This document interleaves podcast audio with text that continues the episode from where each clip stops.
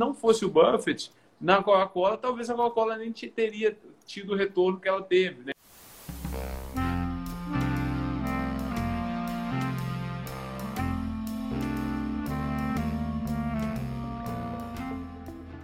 A carteira de investimentos no método Jovens Independentes tem dois grandes pilares: estabilidade no presente e impulso para chegar nos seus resultados no futuro. Quatro agentes são responsáveis por fazer esses pilares acontecerem: equilíbrio, também chamado de ativos fortes, mobilidade, apelido para reserva líquida, e parceria, conhecido como empresas, e por fim, fluxo de caixa que conseguimos com os fundos imobiliários. Aqui nesse podcast eu vou te mostrar como focar nesses quatro agentes para conseguir montar a carteira necessária e se tornar um jovem independente. Lembre-se, as dificuldades para escolher os melhores investimentos passam, mas os benefícios de ser um jovem independente são para sempre.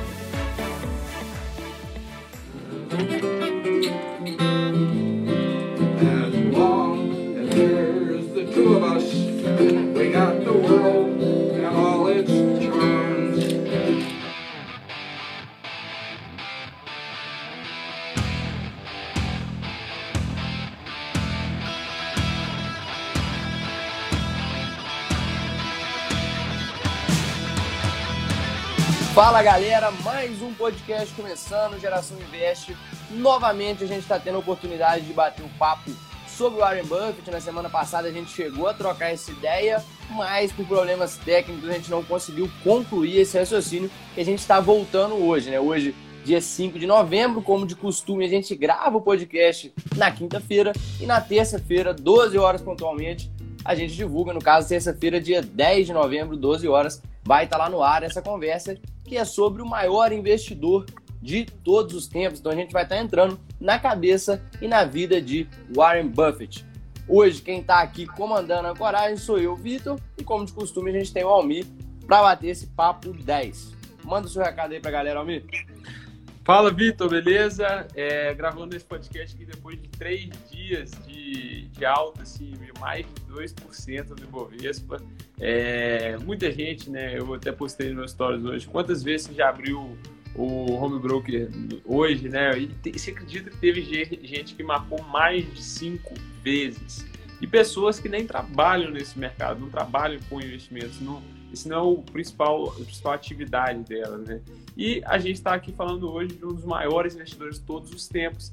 E eu tenho certeza absoluta que ele é um cara que trabalha 100% com isso, mas ele não olha cotações. Então, se você perguntar a ele se os últimos cinco dias, quantos o, o, o S&P subiu ou caiu, eu tenho certeza que ele não vai saber. Por quê? Porque ele está focado em olhar para frente, olhar, descobrir as empresas que estão mais baratas do que deveriam estar, e com isso a gente vai falar um pouco aqui durante é, uns 30 minutinhos, um pouco da história dele, o que, que a gente aprendeu com ele e como que a gente aplica também na nossa estratégia de investimentos. Né? E olha que quando a gente está falando da variação né, positiva de patrimônio do Buffett, a gente está falando de ganhos bilionários. Né? O Warren que tem um patrimônio que já chegou próximo da casa dos 100 bi, nos últimos tempos deu uma caída, mas ainda é a grande referência dos tempos atuais, talvez até da história, como a maior referência, como o maior investidor, como o maior holder de todos os tempos, né? Então, é, ele não olha a corretora e a gente está falando aí de bilhões oscilando para cima, para baixo,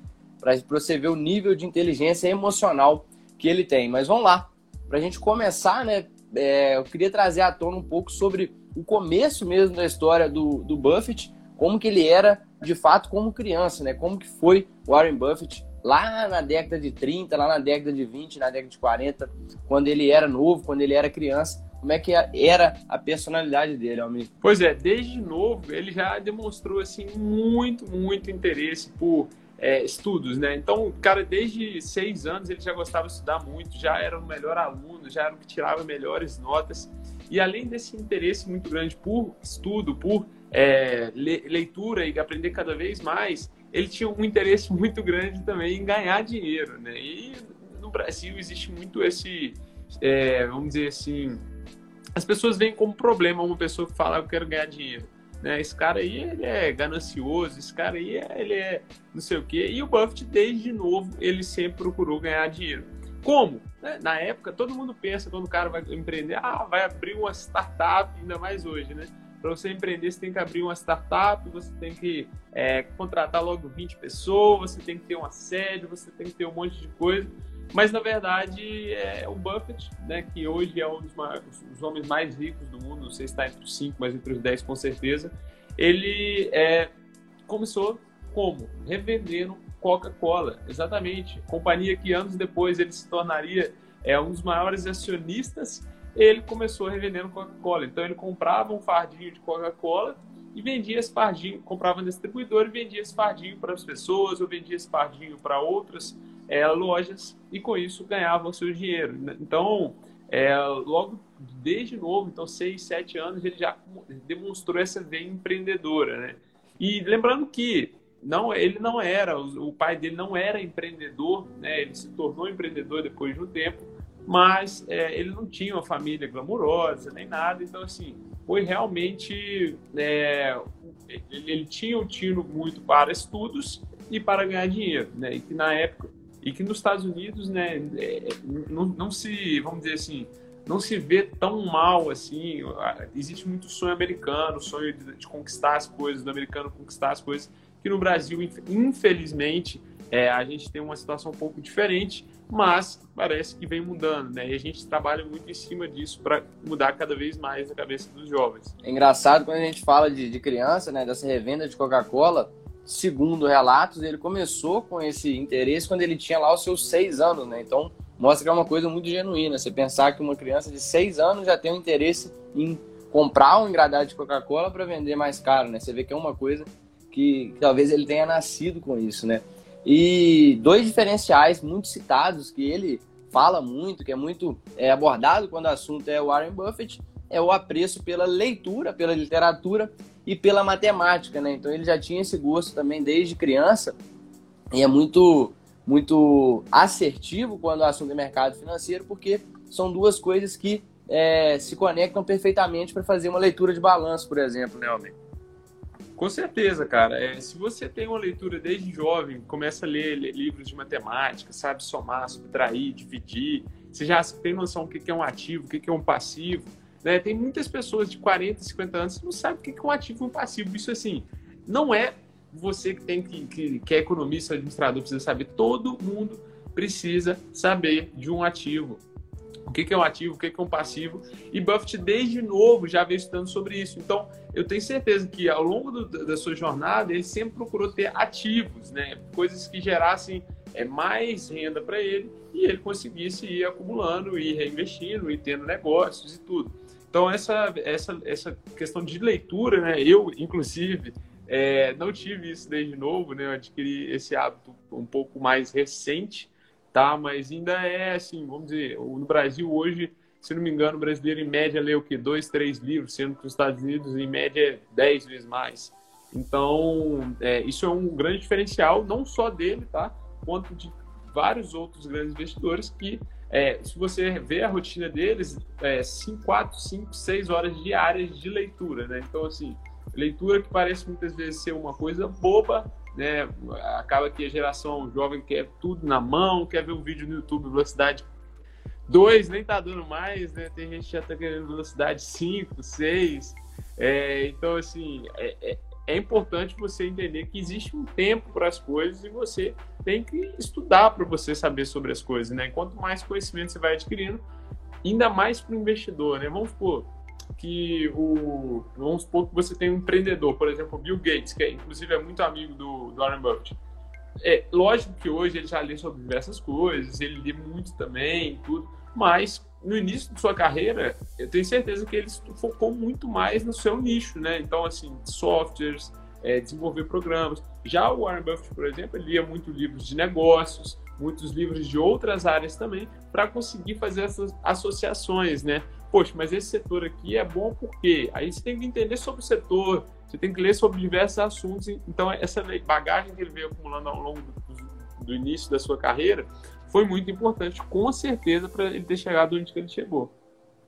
É a famosa construção, como diz o Vinição, que acabou de entrar aí, das gavetas mentais. Né? A gente vai preenchendo essas gavetas mentais e vai criando conexões, análises que vão fazendo sentido. Quanto mais a gente tem né, de informação, mais a gente consegue enxergar a situação como um todo. Né? E aí ele já, já retomando né, a história do Warren Buffett, ele era uma criança que gostava de ler, que gostava de negócio, que tinha interesse pela matemática, mas o mercado financeiro, de fato, quando que entra no radar do Warren Buffett, do jovem Warren Buffett, mercado financeiro. Show. É, isso é engraçado, né? Outro dia eu estava fazendo uma live com um amigo meu que começou a investir agora com 24 anos, tá? Eu comecei com 17, 18, ele começou com 24 anos.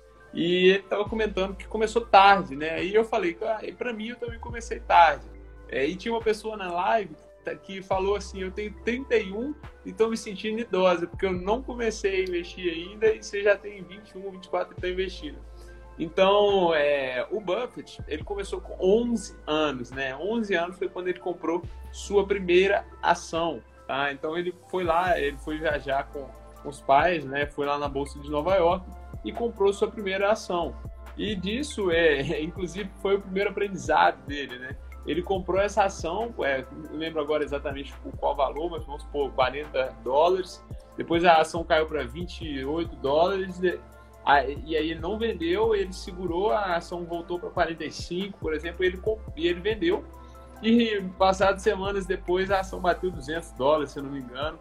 E aí esse foi um dos grandes aprendizados dele logo com 11 anos, né? Tem gente que está aí no mercado há anos e não aprendeu ainda que tem que ter um pensamento de longo prazo, tem que ter paciência, senão as coisas não acontecem, né? Então, assim, foi esse primeiro aprendizado que ele teve e com, com isso ele é, começou no mercado, né? Então, assim, com certeza absoluta, se ele tivesse começado com 20 ou com 25, ele estaria muitíssimo longe do que ele está hoje em questão de patrimônio. Porque esse capital inicial que ele começou com os 11 anos e até os 20, né? Depois, é, é, depois quiser, quem quiser mandar aí tudo, mas é, com, 20, com 20 anos ele já tinha um patrimônio bem razoável, tá? Então, assim, isso ele começou a acumular desde os 11 e a reinvestir e a ter resultados também no mercado financeiro, né? Então, foi esse o primeiro passo dele, né? Então, você que está escutando aqui, é, pô, você vai ficar assim, nossa, mas eu, eu, já tenho 25, eu já tenho 20, eu já tenho 30, já tenho 40, eu já tenho 50. Não interessa, o primeiro passo é começar, né? E ele deu o primeiro passo mais cedo, por N motivos, mas é, eu conheço N pessoas também que têm 40, 50 anos e não, não, não começaram até hoje. E tenho certeza que se ele tivesse começado antes, a vida financeira deles com certeza seria completamente diferente. A empresa, eu li sobre esses dias, é, os números que você falou exatamente, é a City Service, que é uma empresa de óleo e gás. Os números são bem esses aí, que se pontuou, gira na casa dos 40, subiu para os 200. É, a empresa City Service, só para completar, para complementar. E aí, a partir desse momento, ele engata direto no mercado financeiro. A gente está falando aí da adolescência dele. Como que foi é, essa meia-idade aí do, do Buffett? É, ele não foi diretamente no mercado financeiro, tá? Ele começou a investir no mercado financeiro, mas até pela idade, porque ele estava na, na, na, escola ainda e tudo, ele não ingressou diretamente no mercado financeiro, amor viver disso, até porque ele não tinha um capital tão grande ainda na época para ter uma rentabilidade que desse para ele viver disso e tudo. E aí o que que ele foi fazer? Continuou a sua carreira de empreendedor, né? Então assim, ele continuou fazendo negócios, né? Não glamurosos, vamos dizer assim, quando a gente olha para trás, são negócios de revenda, são negócios de... E a maioria dos empreendedores é assim, o cara não começa com uma empresa pica das galáxias, né? não, não existe isso, né? Então assim, muitas vezes a gente quer a perfeição, mas não consegue. Mas com o pensamento de longo prazo é sempre possível, né? Então, é, depois disso, ele foi começar a vender jornais, ele vendeu muito jornal entregando em casa, ele ganhava um cento por jornal, né? E só que um cento por jornal naquela época, um cento hoje, sei lá, é, um cento por jornal. E ele entregava cerca de 500 jornais por dia. 500 jornais por dia vezes um cento dá 5 dólares. Porém, 5 dólares hoje daria, sei lá, uns 30, 50 dólares. Né? Esses 30 e 50 dólares, ele já, 50 dólares já ganhava mais do que muitos professores dele. Então, assim, foi é, muito de, desse trabalho que ele foi fazendo ao longo da vida dele que é, fez com que ele acumulasse um capital. Né? Isso a gente trabalha, a gente fala muito isso, né? Quando a gente vai, vai oferecer alguma coisa, vai é, compartilhar algum aprendizado, conhecimento, todo mundo acha, todo mundo que está começando acha, ah, vou viver de investimentos. Não, quem está começando, o foco principal tem que ser o aporte, né? O quanto você está aportando para que em algum momento você realmente viva daquele rendimento, né? Aquelas ações, aqueles investimentos que você tem, eles rendam para que você viva daquilo e vai reinvestindo e ser uma bola de neve realmente. Mas aí ele continuou trabalhando e tudo, e aos 15 anos ele se mudou. Né? O pai dele foi ter uma carreira política em Washington, e aí ele se mudou. É, e lá ele começou também a, a, estudar mais. Né? O pai dele também, é, na época, tinha aquela firma de, de, de, investimentos, e ele lia muitos livros do pai dele. Né? Ele sempre é, juntou os dois mundos, né? o de empreendedorismo com o de investidor. É, e isso foi muito bom no, início da sua carreira, né? A gente está falando aqui de menino de 14, 15 anos, mas ele já tinha uma carreira, né? É, é, por exemplo, ele tinha 15, ele, tá com, ele com 11, ele já tinha 4 anos de investidor com 15 anos, você imagina? Com 25 anos, ele já investia há 14 anos. É muita diferença, pai. Então, assim, é, isso foi um pouco do início da sua carreira aí como investidor. Perfeito. E como a gente falou no começo, né, ele foi sempre avançado, ele formou no terceiro ano rápido, ele entrou numa faculdade rápido, e aí a gente já está falando de um cara que já tem uma visão de negócio, tem uma visão de mercado financeiro e já tem maturidade, já tem mais idade, então ele foi, né, o conhecimento foi tudo agregando, e aos 20 anos ele já adentrava, já procurava por uma escola mais focada em negócios, né? Foi nesse momento que ele conheceu o Benjamin Graham, que é o mais é, um dos maiores nomes, né? Quando a gente fala do Velo Investing. É, quem que é esse cara? Se puder falar mais um pouco para o pessoal que está escutando, até um pouco associando com a metodologia do jovem independente, né? Claro, claro. Estava procurando aqui na prateleira um, um investidor inteligente mas, é, só citando, né, com 16 anos, o Buffett comprou uma fazenda.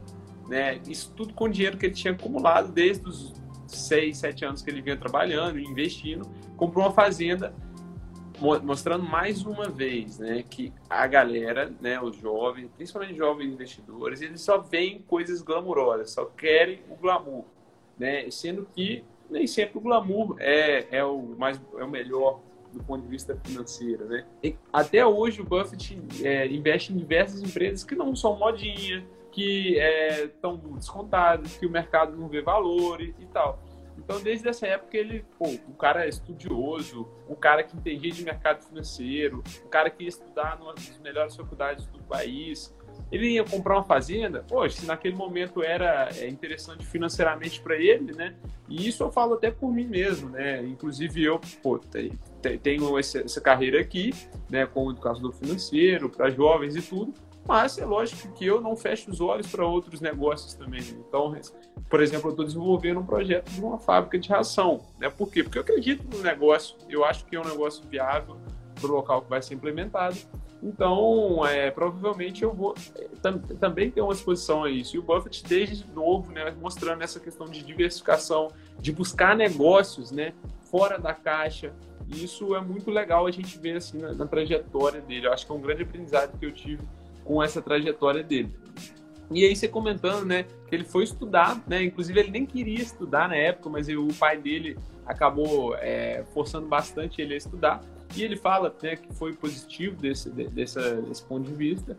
E ele foi estudar e ele escolheu estudar. Ele primeiro, acho que ele não foi aceito em Harvard, mas aí ele procurou outras faculdades, né?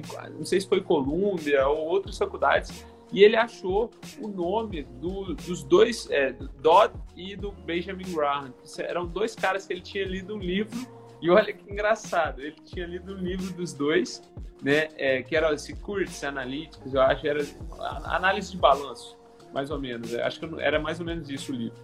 E ele tipo, tinha gostado muito do livro e tal, e aí ele leu o nome dos professores da faculdade e falou: Ó, oh, eu conheço esses caras aqui. Eles, é, eles dão, eu li o livro deles e eles dão aula nessa faculdade, eu quero fazer essa faculdade. Aí ele mandou uma carta, na época, uma carta, eu ia falar um e-mail, na época, uma carta é, falando assim, oh, Dodd e, e Graham, eu quero estudar aí com vocês, é, mas eu achei que vocês estavam mortos, né? Mas aí deixa eu estudar com vocês aí, que os livros eram tão antigos e tal, que ele achava que os caras já tinham morrido e tal, mas aí eles aceitaram Então ele foi estudar com, com os dois, né? Foi um dos melhores alunos da turma. Inclusive, como ele não queria fazer faculdade, ele fez uma faculdade que era de cinco anos em três anos, né? Mostrando mais uma vez, assim, como que ele sempre foi um pouco acima da média, né? Vamos dizer assim. E lá ele conheceu a filosofia de, de investimentos Value Invest, né? Que basicamente é comprar um fone de ouvido que é, no mercado vale é, que, que, você acha que ele vale, né? O valor agregado dele é, é 500 reais, só que no mercado ele está 300 por algum motivo. E você consegue, acha que você consegue vender ele depois por um preço é, pelos 500 reais. E aí você ganha esse, essa diferença, né? Basicamente, a estratégia de forma simplista é pagar menos do que algo vale. Então, assim, do cara que vende, que compra uma coisa no Paraguai e vende no Brasil, ele está fazendo a mesma coisa né, vamos dizer assim. E o Buffett faz isso através do mercado financeiro. Primeiro, porque é legal. Segundo, porque você consegue ganhar escala. Então, você consegue, com uma operação, duas, ganhar escala e aí virar uma bola de neve. Perfeito. O que é bacana é que o, o Graham tinha uma pegada muito é, numérica, muito quantitativa, né? E o Buffett tinha essa análise mais qualitativa, né? Talvez eles começam a trabalhar junto em dado momento ali é, no final da faculdade, do meio para o final, eles começam a trabalhar lado a lado. O Graham observa no Buffett um, um, um grande é, diferencial. E eles começam a atuar juntos com essas características positivas e complementares, né, formando uma dupla icônica para o mercado financeiro e até servindo de inspiração, né, é, retomando na própria metodologia do jovem independente que une um pouco essas duas visões, bem como diversas outras metodologias que são muito bem formatadas aí no mercado, certo? Exatamente, cara, exatamente. Toda, assim, é, eu acho que toda filosofia de investimentos tinha que ser é, baseada no Vale Invest, sabe? Você pode ter o seu método de análise, o método de fazer o valuation, mas você faz o valuation para chegar no valor que você acha que aquilo vale, que é o valor daquilo. E aí você compara com o valor de mercado, né? Então, assim, se o valor de mercado é, do celular que eu estou gravando aqui é 5 mil e eu acho ele, alguém está me vendendo ele por 3 mil, eu vou querer comprar, né? Porque depois eu vou vender por 5 mil. Então, basicamente é isso, né? Então, se a empresa é, lucra 1 bilhão por ano e está valendo 2 bilhões, pô, a empresa em dois anos, será que ela vai me dar o que eu já tenho, que eu vou colocar nela? E ainda vou continuar com, sendo dono da parte da empresa? Então, assim, basicamente a metodologia é, do Vale Investing é isso. Tá? Lá no início, o Graham era muito focado em balanço, em número, indicador e tudo. E o, o, depois eles se juntaram, né? O Buffett foi trabalhar com o Graham e o, o Buffett trouxe muito a visão de governança, a visão mais qualitativa, né? De analisar as vantagens competitivas, de analisar o que, que aquela empresa pode vir a se tornar no futuro, dos riscos de mercado, etc, etc. Então, os dois fizeram uma duplinha, vamos dizer assim, muito, muito interessante, conseguiram ganhar bastante dinheiro no início da carreira do Buffett, né? Nessa época, o Buffett já né, acelerando com vários negócios, várias frentes, diversificado, ele já tinha um patrimônio é, considerável, já era um cara que tinha um bom patrimônio, a gente está falando aí da casa pros, dos 20 para os 30 anos, e aí que entra na história é, uma empresa que até hoje perdura, que é peça fundamental né, na trajetória do Buffett, que é a Berkshire Hathaway. Né? É, na época era uma empresa têxtil que vinha muito mal e o, o, o Buffett começou a enxergar ali uma oportunidade e aí começou a comprar ações. Comprou algumas ações, acabou tentando, é, o chefe dele acabou tentando dar um golpe ali para tirar ele a participação dele, ele acabou entendendo isso e meio num sentimento né, de é, mais de rancor, talvez, do que de oportunidade. Ele foi comprando é, mais e mais ações, até que, dado momento, ele virou controlador. A partir daí, o resto é história. Se você quiser pontuar o que, que é a Berkshire hoje, passa para o pessoal aí o que, que acabou se tornando essa empresa, né? Que era uma empresa têxtil quase falida. Pois é, como você comentou, era uma empresa têxtil quase falida que é, ele foi comprando ações, né? porque a empresa ela estava é, vendendo seus ativos, né? Estava vendendo alguns ativos para recomprar as ações a mercado. Ele falou assim: eu vou comprar essas ações que depois a empresa vai vir, vai bater na minha porta para comprar as ações de mim. né? E foi mais ou menos isso que aconteceu. Só que quando eles foram comprar as ações do Buffett, eles ofereceram um preço muito abaixo do que ele queria. É, e aí ele não aceitou e achou aquilo muito é, é falta de ética, enfim. Não veio ao caso agora o sentimento que ele teve de fato, mas ele ficou meio rancoroso, como você falou. E veio comprar a empresa é, aos poucos até tomar o controle e mudar todos os, os, governantes, os CEOs e tudo. E aí, é, de lá para cá, a Berkshire Hathaway se tornou o seu veículo de investimentos. Então, o que, que é isso, veículo de investimentos? É a forma como ele pega o dinheiro dele e investe. Né? Então, assim, ele começou a investir através da empresa. Então, ele pega o dinheiro da empresa e investe, pega o dinheiro da empresa e investe. E aí você, hoje, você pode se tornar acionista da empresa do Buffett, que é dona de diversas outras empresas. Então é como se fosse uma espécie de Itaúsa, vamos dizer assim, é como se fosse uma holding né? Itaúsa, para quem não sabe, é uma holding aqui no Brasil que tem ações da Alpargatas, do Itaú, da Duratex, né? É, inclusive excelentes empresas, tá? É, e a, a Berkshire Hathaway hoje é uma das maiores empresas dos Estados Unidos com maior valor de mercado. Por quê? Porque ela tem participação em diversas empresas que ele veio tendo excelentes resultados nos últimos anos. Né? Então, empresas como Coca-Cola, um dos maiores cases, aí, Warren Buffett deve ter multiplicado aí por, sei lá, 50, 100 vezes o que ele colocou. É, Apple, o Warren Buffett é um dos maiores acionistas da Apple, tá? agora não vou lembrar o número de fato, mas assim, ele, se eu não me engano, ele tem cerca de 2, 3% só ele da, da Apple, então assim, é muita, muita grana para uma empresa que vale 2 trilhões de dólares, né? É, e isso hoje é, é, o veículo que ele investe, né?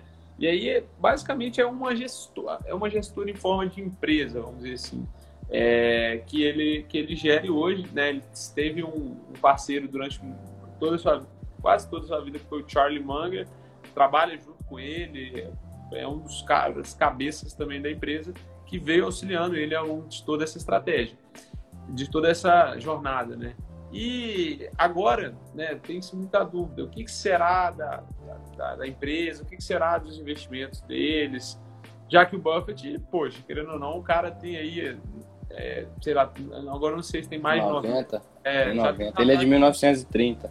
Pois é, 90 anos, né? Então, assim, já está no, no limiar do, da produtividade, né? Vamos dizer assim. Não estou aqui para falar que nem vai ninguém vai sair dessa para melhor, mas está no limiar da produtividade, né? Então, assim, não, é não dá para você ter uma, uma, rotina de trabalho, né? Não dá, mas inclusive o cara sabe que ele come é, McDonald's duas, três vezes por semana, toma umas quatro Coca-Cola por dia e contra todas as estatísticas está bem saudável, né? É, é, e aí tem muita essa dúvida, né? Quem vai herdar, quem vai tocar daqui para frente? Mas eu acredito que ele deve, deve ter feito um, um, trabalho muito, muito bom para que toda essa cultura de investimentos dele permaneça na empresa, tá? Então, isso não é uma coisa que me preocupa tanto, saca? Perfeito. E né, quando a gente pensa em grandes investidores, né, como o Buffett, aqui no exemplo no Brasil a gente pode falar o Jorge Paulo Lema, é, muitas vezes se confunde e tem certo, igual você falou, né, é, um preconceito quem sabe fazer dinheiro, quem gosta de fazer dinheiro, às vezes é mal visto. Quem fala publicamente, pô, eu tô aqui para fazer dinheiro, tô aqui para fazer negócio, é mal visto publicamente, como tem muita crítica sobre o próprio Jorge Paulo, como o próprio Warren Buffett. Mas esses caras são os que de fato vão fomentar é, a economia real, né? A, gera, a geração de emprego real, né? É, eu queria que você explicasse um pouco mais como que funciona esse processo a partir do momento que ele está investindo em ações. É até um, uma polêmica, né, um tempo atrás, que foi o Felipe Neto que falou, uma bobeira danada. É, passa um pouco sobre essa visão, né? Como que é a importância de um cara como esse para um negócio como a Coca-Cola, né? A Coca-Cola que multiplicou 10, 20, 30 vezes de tamanho, qual que é o impacto disso real para a sociedade? Né? Com certeza. Quando você tem investidor, né? Quando a pessoa se torna sócia da empresa, a empresa é, capta dinheiro, tá? Quando, quando ela faz oferta primária, ou quando ela faz oferta secundária, ou quando ela emite debêntures, ou quando ela emite dívida, ela, ela capta dinheiro para investir nos seus negócios, né? E o investidor é a pessoa que vai emprestar dinheiro. O investidor nada mais é do que o cara que empresta dinheiro. É, ele é um, um banco pessoa física, vamos dizer assim. Né? Então, assim, basicamente ele prestou dinheiro para muitas empresas é, quer serem, né? Além do dinheiro, existe toda a parte também de auxílio na gestão. Então, um cara como Buffett, ele já foi conselheiro de várias empresas, o qual ele está ali para colocar algumas opiniões estratégicas que, pode fazer com que aquela empresa cresça muito mais. E absolutamente certeza que se não fosse o Buffett, na Coca-Cola, talvez a Coca-Cola nem teria tido o retorno que ela teve, né? Então, assim, se você coloca a sua grana naquilo, você quer que aquilo se desenvolva, você vai estar ali junto naquele projeto. Pode ser que não todo dia, toda hora, mas eventualmente você vai estar ali ajudando quem está ali, os gestores e tudo, para conseguir fazer com que o seu investimento valha a pena, para que conseguir que aquela empresa entregue produtos bons para a sociedade. Então, se você olhar os investimentos do Buffett, quase todos são em, em empresas que têm ótimos produtos, né, que, que atendem muito bem aos seus clientes. E além disso, né, é, ele também teve participações em empresas, é, já, já foi gestor de empresas, né? Então, assim, é, isso é sem dúvidas é, é, bobeira total, né? O cara tem, tem que ter uma aula, um, um, levar um sarrafo, né? Que fala uma bobeira dessa. E outra coisa, né? Outra coisa. O Warren Buffett foi a pessoa que mais doou dinheiro na história da humanidade. Então, assim, é, inclusive a esposa dele, né, quando ele tinha quando ele, há uns 30 anos atrás, é, a esposa dele te deu uma entrevista já falando que ele é, ela, tipo assim, ele já tinha muito dinheiro, né? Sei lá, tinha um bilhão, dois bilhões de dólares. E ele falava, tipo assim, de fazer ação caridosa e tal. E, e ele falava, não, não, não, não vou fazer, não vou fazer. Por quê? E a desculpa dele era por quê? Porque eu acho que daqui a 10, 20 anos eu vou ter muito mais dinheiro, eu vou conseguir ter uma rentabilidade muito boa e tudo, e vou conseguir doar muito mais, né? Então, assim, essa foi a, a raciocínio dele e, de fato, se concretizou. Porque desde 2006, ou 2007, se não me engano, ele é o maior doador de dinheiro da história da humanidade.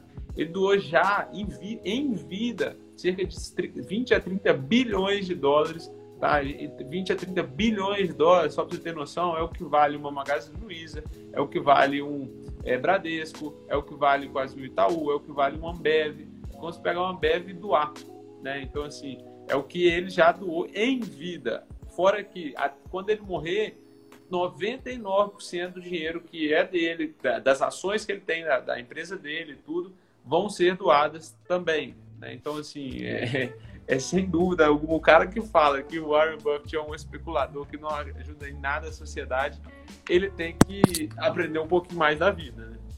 É um pensamento assim muito muito simples, né? Vamos supor, a Coca-Cola lá em 50, quando ele entrou, quando ele comprou a ideia, vamos supor que ela tinha seus lá 5, 10 mil funcionários. Hoje a Coca-Cola tem 150 mil funcionários pelo mundo. Então você vê a diferença, o tanto de gente que é impactada realmente a partir de trabalho e disso. Né? E aí, a partir do momento que ele tem um ganho de capital por 10 vezes, é aí que entra uma coisa que é muito que muita gente confunde, né? É, o, cara não, o cara não pega o dinheiro, coloca no bolso e segura para ele. O cara vê outro negócio que ele pode fazer a mesma coisa, ele pega o dinheiro, ele compra a ideia do negócio e faz aquele negócio andar, né? O Jorge Paulo Lema, ele tem Ambev, ele entrou na Americanas, ele entrou no Burger King, então ele foi fazendo negócios crescerem e esses negócios vão gerando cada vez mais empregos e fomentam de fato a economia real. Quanto a essa história do, da doação, o Buffett prometeu doar quase toda a fortuna que ele tem, então é um cara que fomentou diversos negócios, diversos empregos, criou é, oportunidades reais de trabalho para as pessoas e ainda está se desfazendo de uma fortuna, está ajudando outras pessoas com uma fortuna que é uma das maiores do planeta. Né? Então, é, essa análise, essa leitura rasa, pífia, né, de que é, grandes investidores são é, o malefício da sociedade, é totalmente enviesada, totalmente alienada, e o Warren Buffett é um exemplo muito, muito claro disso. Né? O Rodrigo até mandou aqui, ó, se você quiser responder a pergunta dele, é, quando essa compra de ação ocorre em mercado secundário, não há mais empréstimo, entre aspas, de dinheiro para a empresa, certo? É, na verdade, quando você compra, é, vamos supor, a empresa faz o IPO, aí tem a oferta primária e a oferta secundária. A primária vai para o caixa da empresa. É, você não está emprestando, você está comprando uma parte da empresa, né? Nesse caso de, de, de participar de um IPO, por exemplo. É, mas quando você, com a oferta secundária, inclusive eu estava é, escutando um pouco da história da M Dias Branco, empresa que eu sou acionista e é uma empresa fenomenal. É, o IPO dela foi em 2006 e na época ela optou por não fazer oferta primária, só oferta secundária. Ou seja, o dinheiro que ela captou no IPO foi todo, literalmente para o bolso dos acionistas, dos, dos, fundadores, tá? E isso normalmente não é muito bem visto, tá? Por quê? Porque parece que o cara está querendo, o empreendedor está querendo sair, deixar o boi na sombra e passar a empresa, né? É, mas no caso da M. Dias Branco, por exemplo, foi muito bem sucedido, né? Então, assim, é, quando está no mercado secundário, né? Você respondeu aí.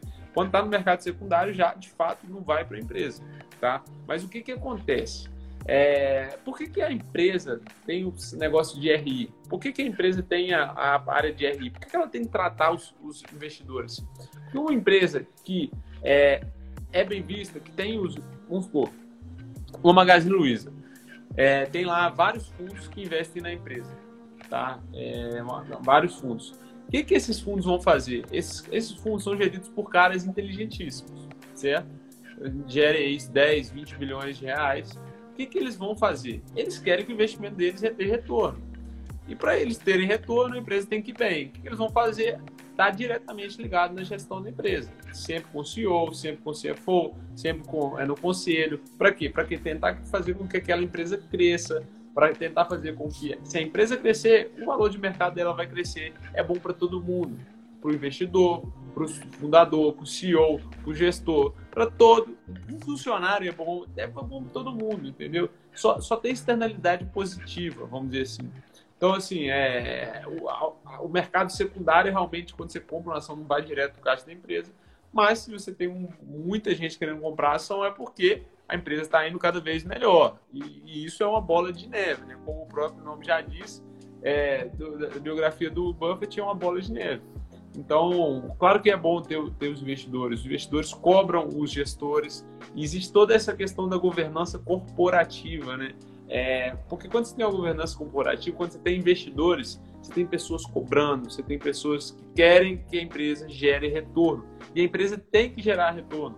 Tá? Então, assim, basicamente, é, essa é a ideia, assim, porque ter investidores, ter mercado financeiro é bom, além né, da oferta inicial, que é quando a empresa capta dinheiro realmente.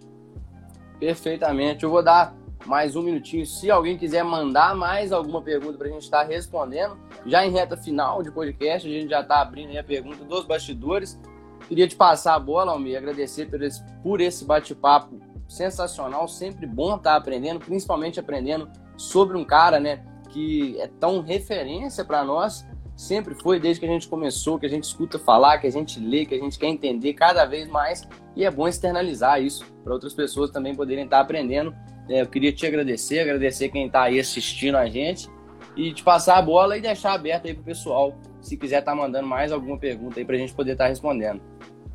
Show de bola, cara. É, vou até comentar, eu até mandei no grupo lá nosso o vídeo do Clóvis Pais Barros, né? É, o Clóvis Barros de Pai, Clóvis Pais de Barros. Né?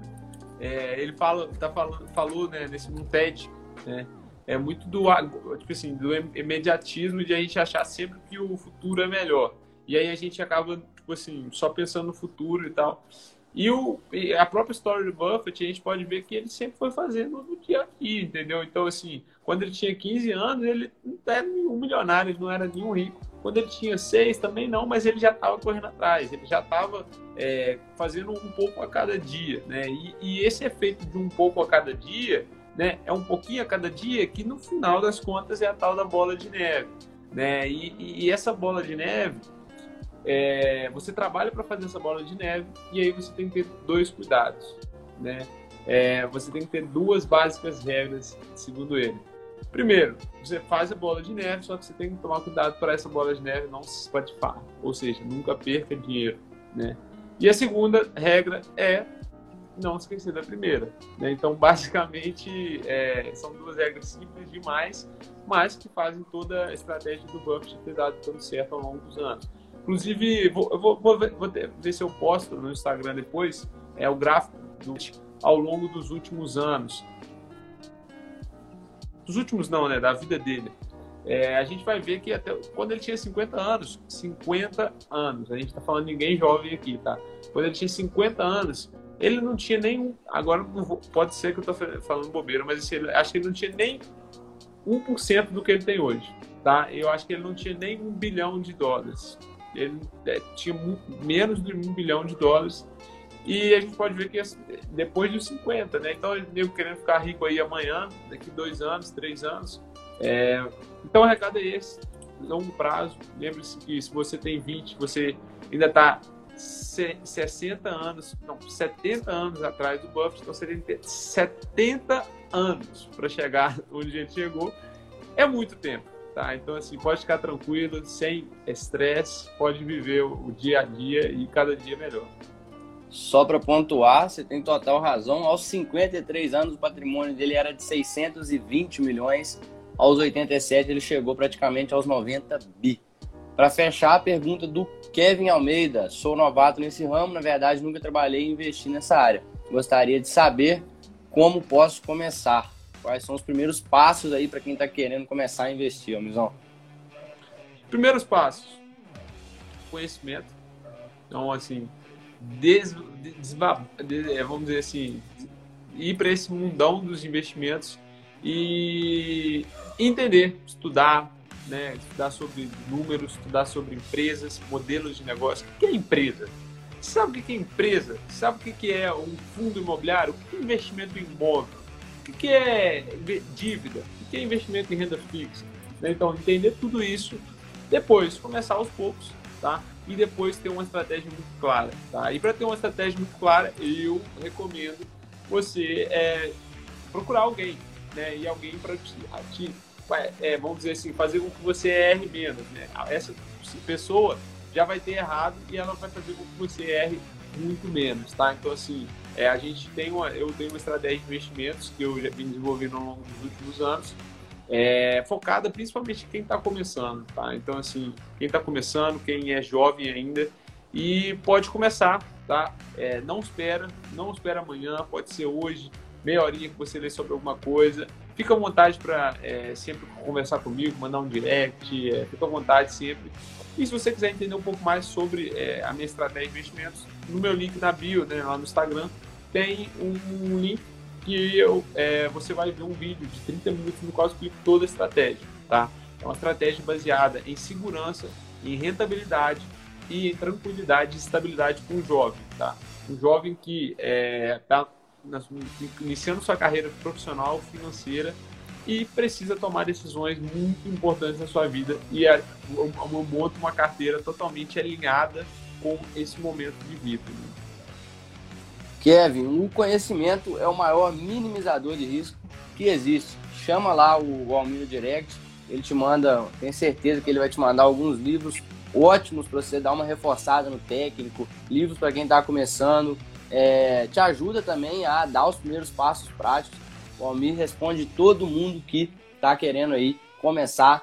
O intuito dele é esse, então manda lá essa mensagem no, no, no direct Celitinho mandando uma mensagem aí também. Grande abraço, Celitinho.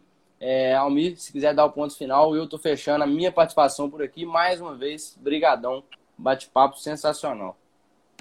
Show de bola. Muito obrigado por mais um podcast Geração Invest. Cada dia que passa, a gente está é, melhorando o conteúdo por aqui e ajudando cada vez mais jovens a investir de forma segura, de forma rentável e de forma com que o, o, a, a, parte financeira da vida do jovem auxilia ele no, início da sua vida, que talvez seja um dos momentos mais indecisos, né?